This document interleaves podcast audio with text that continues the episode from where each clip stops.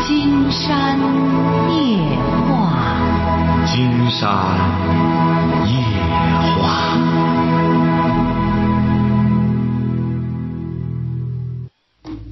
晚上好，听众朋友，我是您的朋友金山，很高兴和朋友们相会在午夜。马上接我们朋友电话哈。喂，你好，这位朋友。哎，你好，是金山老师吗？没错，我们聊点什么？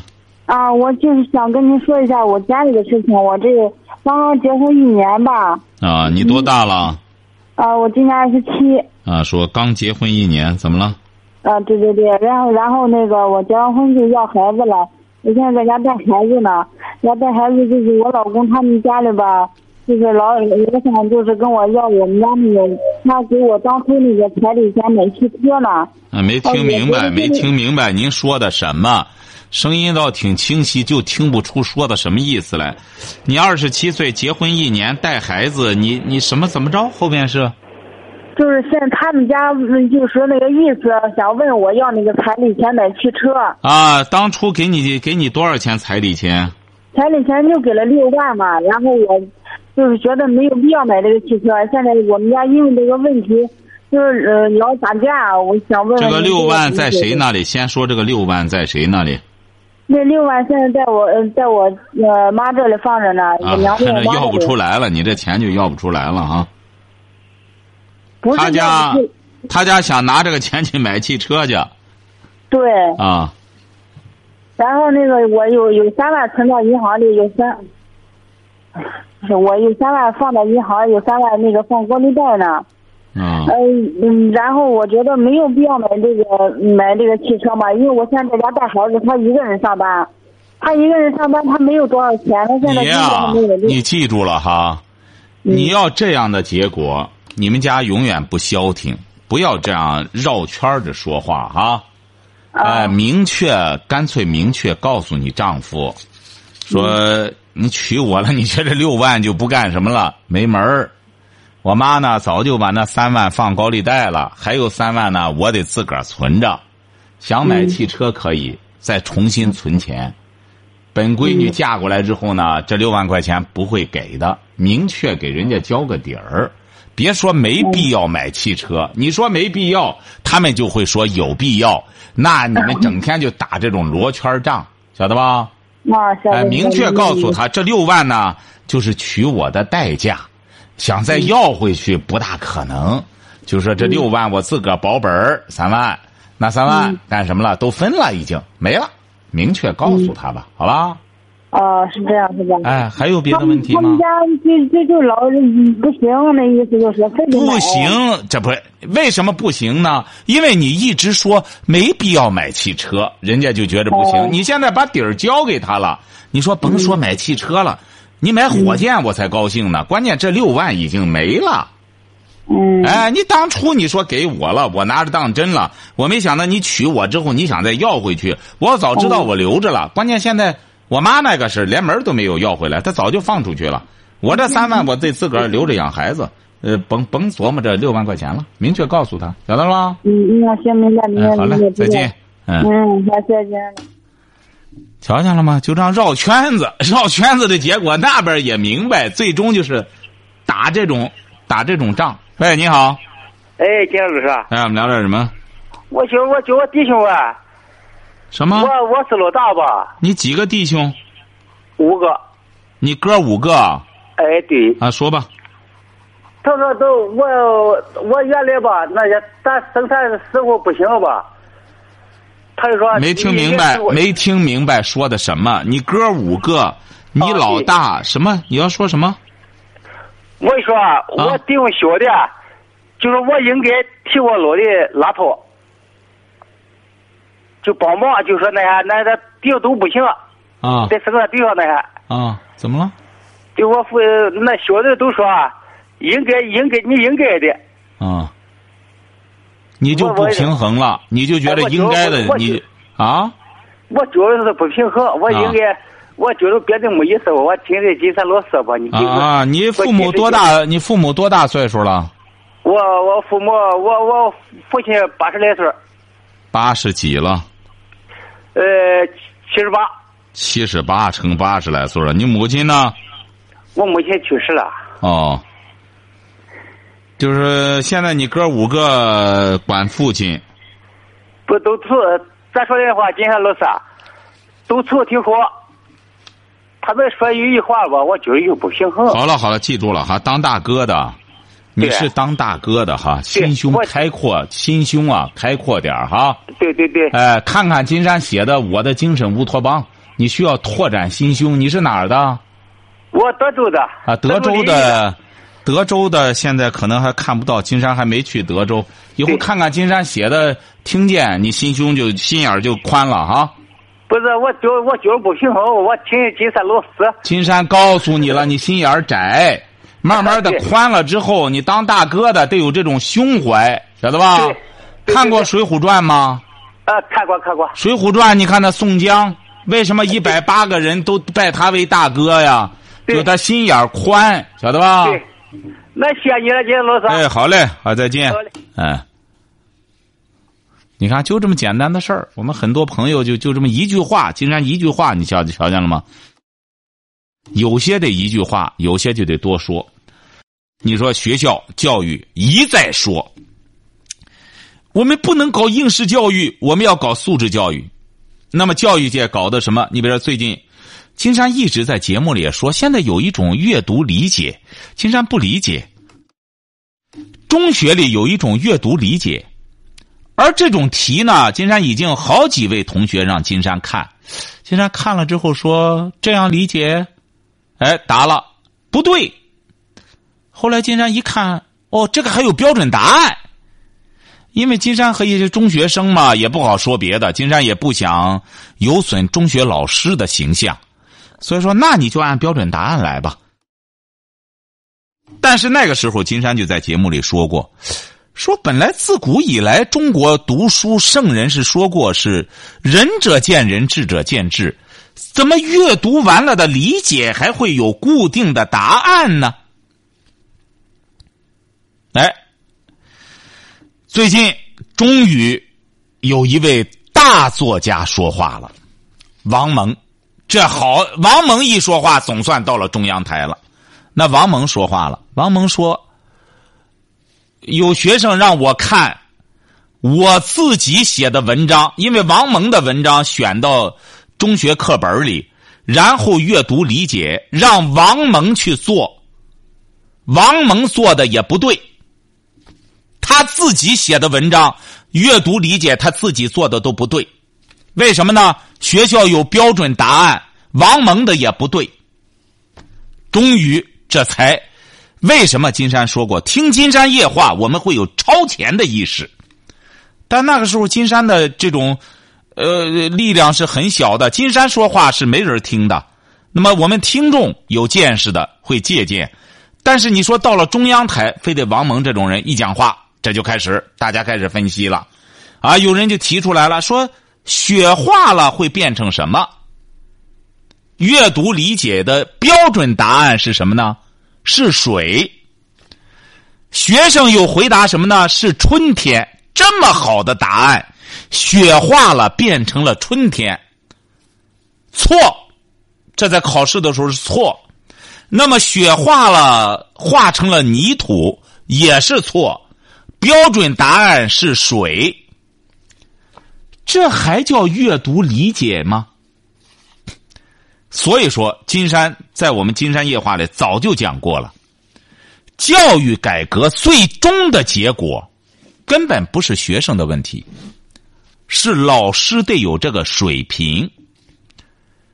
为什么呢？你说你这个没有标准答案，那究竟哪个答案是对的？那这个老师就得站的水平很高。你比如说，过去为什么考语文能一篇文章定乾坤呢？包括你比如说，那个时候，陈寅恪从国外回来了，他是个高中毕业，那么谁敢用他？那时候都得有杨博士才能用，只有梁启超，因为陈寅恪说雪化了变成了春天，那所有的老师都说错，变成水，只有梁启超说这个答案好，变成了春天，为这个雪注入了生命。更加形象，更加浪漫，更富有色彩，更富有生命力，那么他的话才会起作用。那怎么着呢？就得老师是更有水准才成。你要不然的话，雪化了就是变成水，其他的任何答案都是错的。高考，你说如果要是真要放开了答案，那就没法评卷子的，老师是没法评卷子的。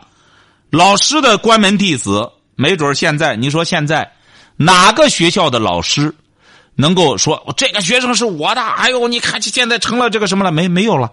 老师，你说培养出大师来的不多了。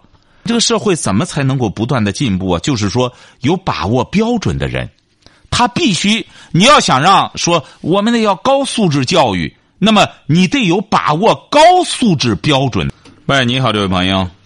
哎，你好，呃，那个呃我呢，就是首先很感谢金山老师，就是每天呢向我们这个社会传播很多的这个正能量。哎，好好那个我哎，我呢就是想反映，就是说一下这个医患关系这个事情。啊，呃，我呢还是想就是重点强调一下这个医德吧。嗯，呃，我想通过我自身的亲亲身经历哈，我和我对象去去济南市的一家这个市级医院，比较好的一个市级医院嗯去进行检查，嗯最后呢查出这个这个呃孩子保不住了。嗯，那个那个，当时就是把这个相关的化验单给给大夫看了看，呃，然后啊，大夫问我还还有一个药，你有你有没有拿？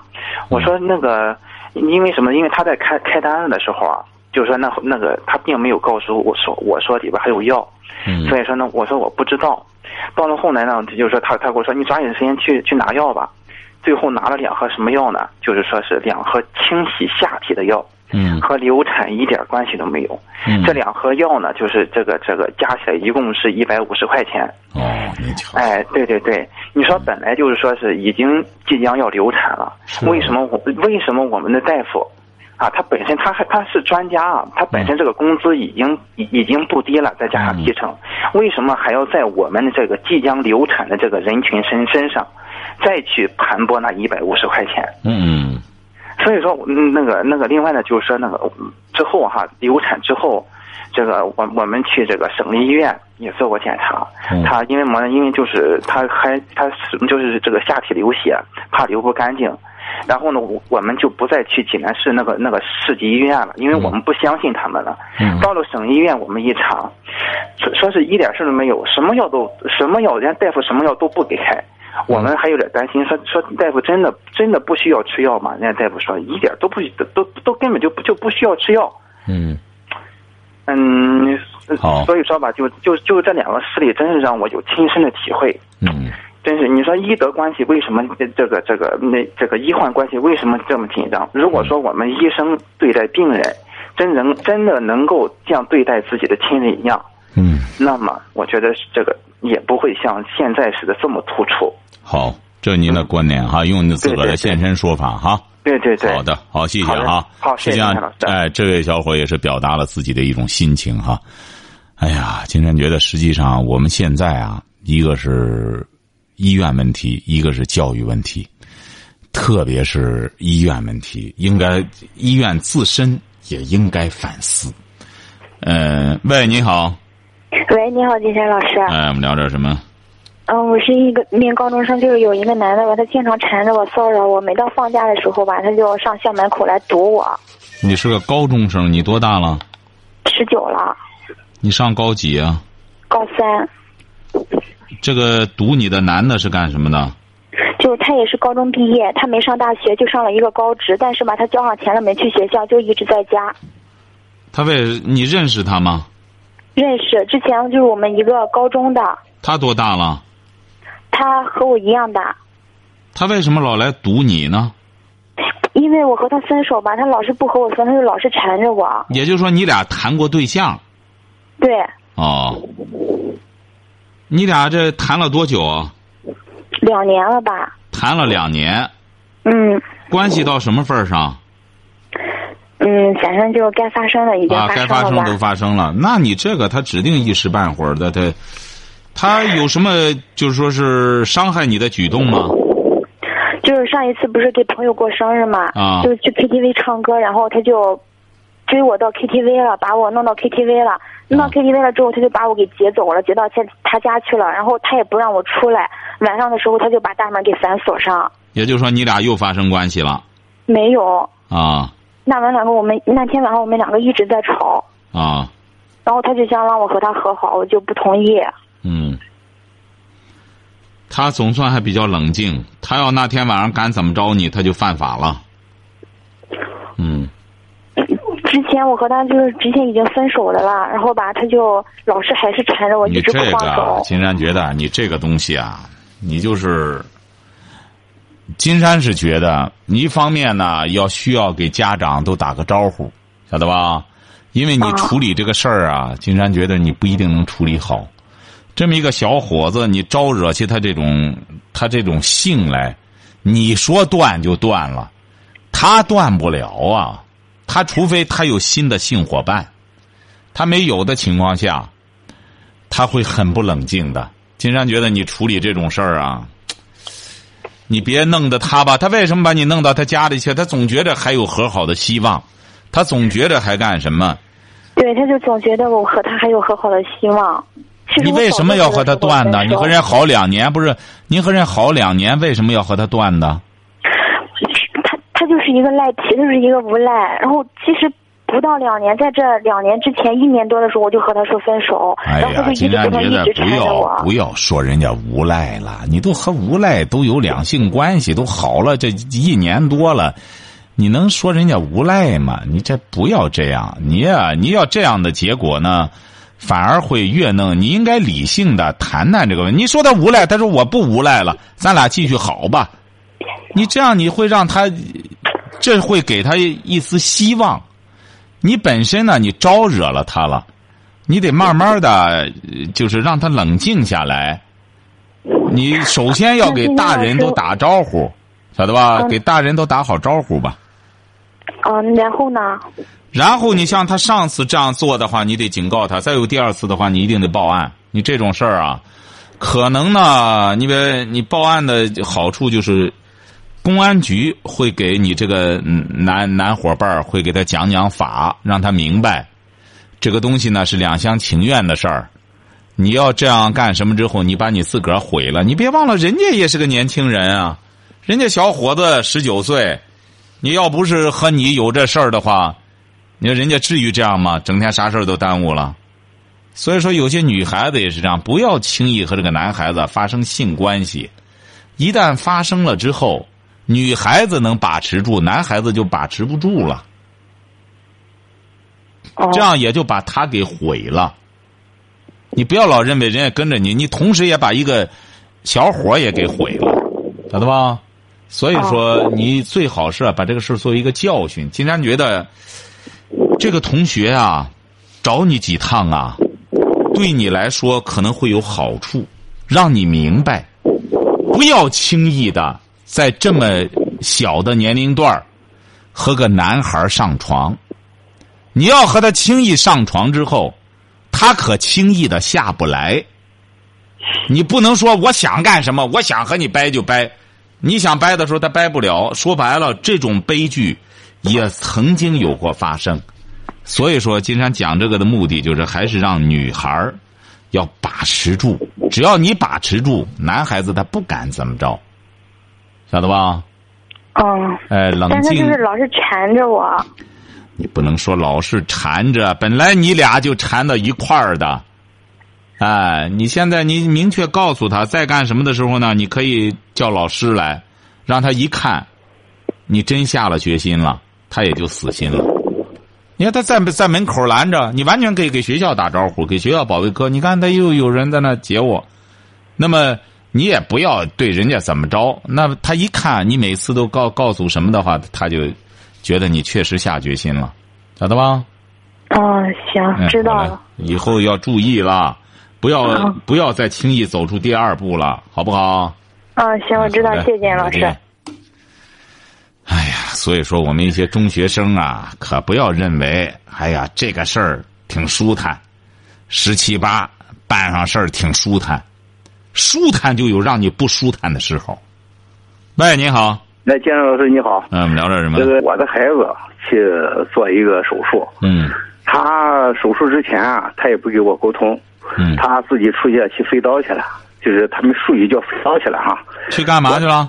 呃，他出去飞刀，就是出去做手术去了，上外地做哦手，术飞了。刀他们叫哦我，找不到他，因为我自己的孩子，我总想给这个医医生啊沟通一下，啊我的孩子手术方案怎么做，嗯需要我们家属准备的什么事情嗯。结果他飞刀回来以后，马上就开始手术。哎手术期间，把我孩子这个腿拉开以后啊，啊就出来了，说你孩子需要填人造骨，因为我孩子比较胖，我以为你什么事情我们术前需要有个沟通啊，你得啊告诉我，啊，这个手术需要怎么做，他不告诉我，他和那个医药代表啊已经沟通好了，啊说有个患者啊需要填人造骨，你那天就到手术室门口，我们也不知道，我们亲属里边没有这么个人啊，就问他，我说哎这个人干什么的？他一直在那转悠。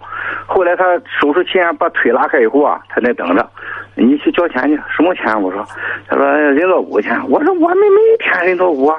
实际上他看到片子以后啊，他非常明白，我们不知道啊。最后。我们就说，怎么这个手术费已经交过了？你要填需要填人造骨，因为我的孩子比较胖，他是骨关节那个地方，嗯这个地方填人造骨，因为他非常胖，很容易就是关节这个地方啊，这个骨头要可能要体重很沉了以后啊，可能要出现别的意外。嗯我说你可以告诉我，我们后来我们经过咨询别的专家啊，人说你应该取自己的骨头，因为他长得比较好，因为他体二百多斤，嗯要这样的话，他自己长得比较好一点。嗯这个里边我感觉是这里边哈，这个大夫和这个医药代表嗯后来我们找了医院，医院不承认啊。嗯啊，我说不承认可以，我们就去找他，找他以后他连见不见。后来雇了保安，这些保安里边啊，有很多是他们雇的这些社会上打手，嗯这个我们后来已经呃就是观察到了，嗯是吧？这个我说你这个东西不行，是吧？说你走法律程序吧，我们去做鉴定，他自始至终就不承认他有错误。我们司法鉴定出来了啊，嗯他对我们的手术存在过错，这是司法部上海一个鉴定中心鉴定的。嗯嗯，啊你说现在说这过多场麻这烦，第一个你弄的第这，二个呢，延长延长了我们孩子的治疗病程。嗯第是，三个，对我们孩子这个传染啊，血液传染造成的后果，哎呦，承担哎百分之三十的责任。嗯到现在不承认，我们也没办法。现在就说哎杀医，我说这个杀医是国际行为，绝对不允许，国家法律不允许，我们也不允许，老百姓不允许，嗯大夫也不容易。但是你这种坑害这个患者、残害患者的行为和这个医患和这个这个医药代表啊嗯勾结起来。坑坑害患者更不允许，是我就我就现在呼吁哈，我们的法律工作者啊对这种无德的医生啊，大多数医护人员是好的，是这种无德的医生啊，是不是能纳入法律，作为一种啊故意杀人和过失杀人嗯啊？过这个东西应该，我就我现在应该呼吁这个问题哈、嗯嗯嗯这个弱者出现了问题后，他找谁去诉求？是他没法去诉求。嗯他也解决不了。我可以告诉你，我也是处理这个问题的一个这个处理医患纠纷，这这个这个纠纷的一个成员之一。嗯但是我的感觉，摊到我自己身上，他们现在干什么呢？知道我是公职人员，哎，反而到我的上级机关告我，我没说一句话，我的孩子出问题，嗯我就说叫医院啊，把我孩子病治好就可以。嗯但是他告我啊，嗯无哎，就是就是非常的，就是说就是没法形容的一种说法哈、非常卑鄙无耻。嗯嗯嗯哎，因为你是公职公职人员，你也不敢怎么地我们嗯。哎是，是而且他们的哎领导哈、嗯和这个医院的这个科主任都互相勾结。他们就挣的钱，他们评分，我们都现在进行暗中调查。嗯啊，为什么我们要去调查事儿？我们要反映这个社会的阴暗面儿。嗯这个东西确实是对人民极为不不负责任，也是给社会稳定哈、嗯带来一个非常不安定的因素。嗯不愿意说有啥说一说啥医了，说这人有神经病，嗯他我说他有痛苦，是吧？你要说是作为刚才有个这这听众说了，你作为说你能拿着他当哎你的亲人去做，嗯现在有的朋友说，哎呀，找医生看病，又一个是有这个亲戚关系，一个有朋友非常知己的关系才可以找这个医生去看病，否则你花了冤枉钱太多了。嗯我是干的事儿，他到我的上级主管机关告我，我一句话没说。金山老师，我负责处理的事儿是，我也是个工作人员，我是有这个觉悟的。但是，这些无德啊、无良，但是他的哎院领导在包庇他，为什么他包庇他？后来我问了，他们之间有交易，嗯，为什么有交易？因为他挣的钱，他也给他们去分好。了哦这金山也觉就是得他不敢去处理他。成，这位先生，今对天吧觉得你很理性的把这么一个事情叙述清楚了哈。嗯。这样，金山也祝您的儿子早日康复哈。好，我您的说孩子的现在金老师很麻烦啊，啊，对呀、没错到没现在错。我们也走司法程序了啊。金山能理解您这个维权路指定是很艰难，是不是啊？呃虽然我现在是光司法程序哈嗯，我走了半年，为什么走半年？嗯他们有的是钱，嗯，他们背后去做工作去哈。嗯我到现在我的一个一般的这个这个伤残鉴定，现在已经做了半年之多。这样，这位朋友哈，金山觉得是，我们现在是这样，呃，实际上呢，呃，我们现在整个社会的这种正能量啊，如果要是充斥着一种正能量的话，实际上大家都受益，整个每一个人都会受益的。如果要是一个人仅仅是光看眼前的话，最终自己也会是一个受害者。你也，实际上每一个人都会被裹挟的。金山一直是记得曾经那位老院长，金山在节目里也说过哈，他也是一个挺大的医院的一个老院长，退休之后，他因为退休时间太长，他在去了之后，包括他原来说白了提拔的那些人也已经开始不买他账了，也也有些什么之后，他就深有感触，和金山聊起来。他说：“我这才深深感觉到，金山你谈的这个问题，我们每一个人在每一个位置上，都应该敬畏自己的这个岗位。你只有敬畏这个岗位，把这个岗位神圣起来，接替你的这个人，他在这个岗位上，他也会敬畏的。”如果要是你比如说我们前面这个人本身你就亵渎了这个岗位，那么后来的这个人很有可能，他接手也会顺着你这个道儿往下走下去。所以说，金山是很不理解的一点，就是我们很多人呢，特别是很多这种拥有医务这种专长的一些专家，为什么这么不敬、不尊重自己？金山总觉着一个文化人，他再怎么着的话，国家给的钱应该说工资也够了，也不能一味的光怪环境、怪你自己也得自己。为什么说叫安贫乐道啊？就说乐道的人，他才会安贫。你要倒过来理解，这个贫，它不是指的一个财富的概念，它是指的一个精神的概念。你这个一个人，你这么干什么的话，你这么，你什么也没，你光剩了钱了，最终就是光剩了钱之后，你会很空虚、很痛苦的。最终的结果就得靠什么呢？靠再弄钱来弥补我这种空虚、这种痛苦。所以说，金山就谈了一个在这个新著这个听见里面谈了一个精神乌托邦的概念，就是这个道理。实际上，我们整个社会为什么整个社会，如果要是我们每一个人的精神都能够丰富起来，真正的奢侈是一种精神的消费，那么这能才谈得上素质。金山就不理解了。我们现在很多专家、很多人也出国，一和他们聊起来，他们也去过欧洲，也去过什么的话，不知道他们去干什么。他们去了之后，最终没有从整体上来审视这个欧盟。实际上，你看他们欧欧洲的人没有什么太奢侈的消费。他们没有像我们去买那个高档的什么东西。我们现在说起那个法国巴黎那个呃最大的那个百货公司，还都是亚洲人去消费。他们自己本国的在巴黎的那些商店都是很小的，就是上面是住户，下面就是那种和我们国家这种下面两层楼是门门面门脸房。压根儿那个最大的楼那个老佛爷就是我们亚洲人，包括这个中国人、韩国人到那去到那买去大量的购物，而且是最终他们又把四楼启动起来，要搞奢侈品商店，卖给谁的？还是卖给这个外外外面来这些人的。所以感谢听众朋友的陪伴，祝您阖家欢乐，万事如意。